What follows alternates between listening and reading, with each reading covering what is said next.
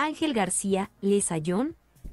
Querido Ángel, Carl Jung me fue interesante hace un par de años, obviamente por sus teorías, donde se hablan acerca de, entre otras cosas, ¿no? Arquetipos, la visión del inconsciente colectivo, el proceso de individualización para poder ser plenos.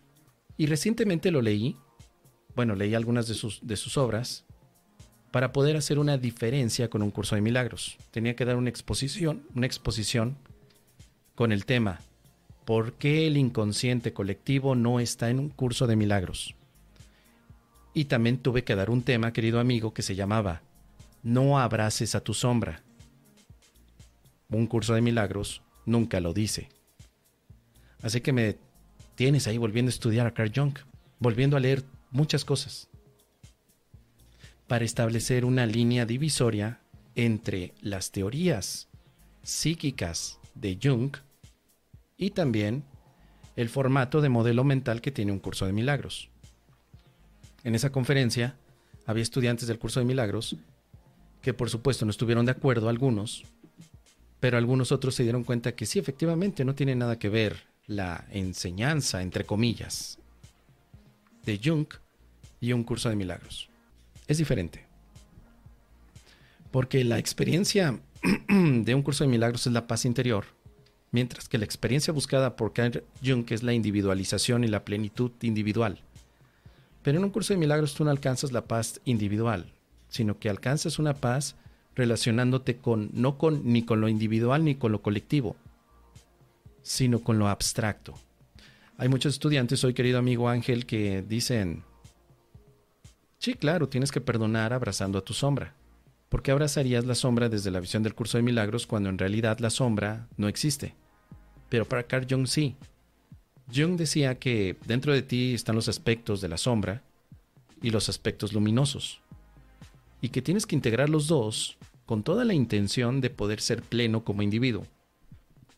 Que digo, fuera del curso de milagros, las teorías de Carl Jung han marcado verdaderamente un parteaguas para muchos que se han dedicado a la parte terapéutica y que han logrado ayudar a muchos. Pero hay que recordar que Carl Jung también tenía gran parte del misticismo de Oriente, donde todo yin tiene su yang, todo yang tiene su yin, es decir, una dualidad. Por lo tanto, Carl Jung decía, toda luz tiene su sombra que tiene que ser abrazada.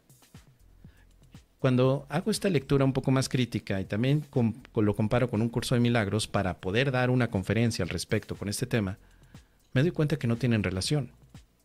Carl Jung tendrá algunas ideas interesantes, un formato de, de terapéutico diferente al que tiene un curso de milagros. En un curso de milagros, por ejemplo, no hay inconsciente colectivo. Solamente hay una mente errada, pero no inconsciente colectivo. Y es allí donde yo también hago la llamada a muchos facilitadores, amigos, divulgadores, maestros de Dios, a que utilizaran únicamente el lenguaje del curso de milagros si es que van a hablar del curso.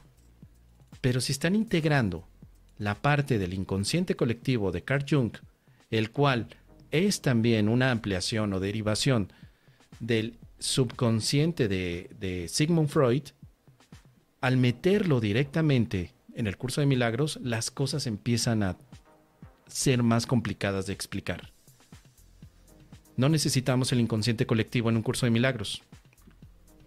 Tienes un concepto que se llama mente errada o mente ego. Y no es el inconsciente colectivo. Es diferente. Si tratas de empatar los dos temas, hay mayor confusión, tanto para el que lo enseña como el que lo quiere aprender. Así que a lo largo de los años yo aprendí algo mucho mejor.